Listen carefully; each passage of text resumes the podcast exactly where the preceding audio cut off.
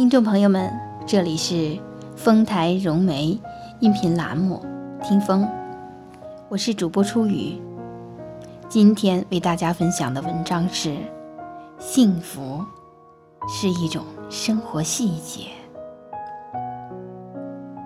刚认识老公的时候，他真诚地对我说：“我知道你爱好文字，是一个很浪漫的女孩子。”我支持你做你喜欢的任何事情，一句话便让我倾心。可是婚后，我发现这其中竟然有些误会。老公从来不干涉我，但他真的就只是支持我。他自己一点儿都不懂浪漫。他每天除了上下班，就是做一些力所能及的家事。为了拥有理想的幸福，我开始了一系列的浪漫计划，比如周末在家里安排一顿烛光晚餐。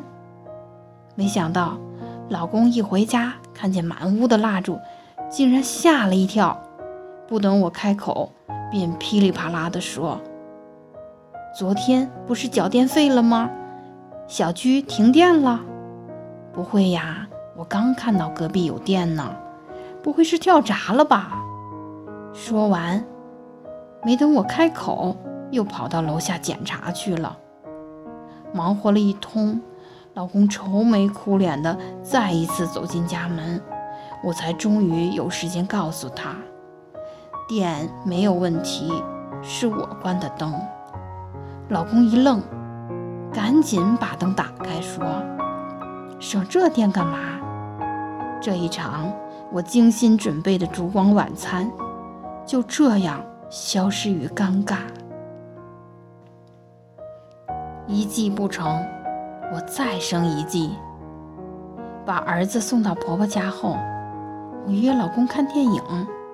买票的时候，老公就念叨：“票这么贵。”看电影途中，老公又凑到我耳边说：“儿子不会哭了吧？”当下的我气得只想暴走，老公好像对浪漫天生有免疫力。我点上香薰，他说闻着不像是在家里，不踏实。我给他写温馨小纸条，他问我有话为什么不直说。我向他撒娇，他问我是不是生病了。无奈，我只得承认失败，从此。把“浪漫”二字抛到九霄云外，但此后我和老公更加和谐了。我们一起去逛菜场，讨论哪一种青菜最有营养。我们在阳台上种花，琢磨哪一种花最先发芽。我们带着孩子在夕阳下散步，不是为了浪漫，而是为了锻炼身体。渐渐的。我明白了，幸福究竟是什么？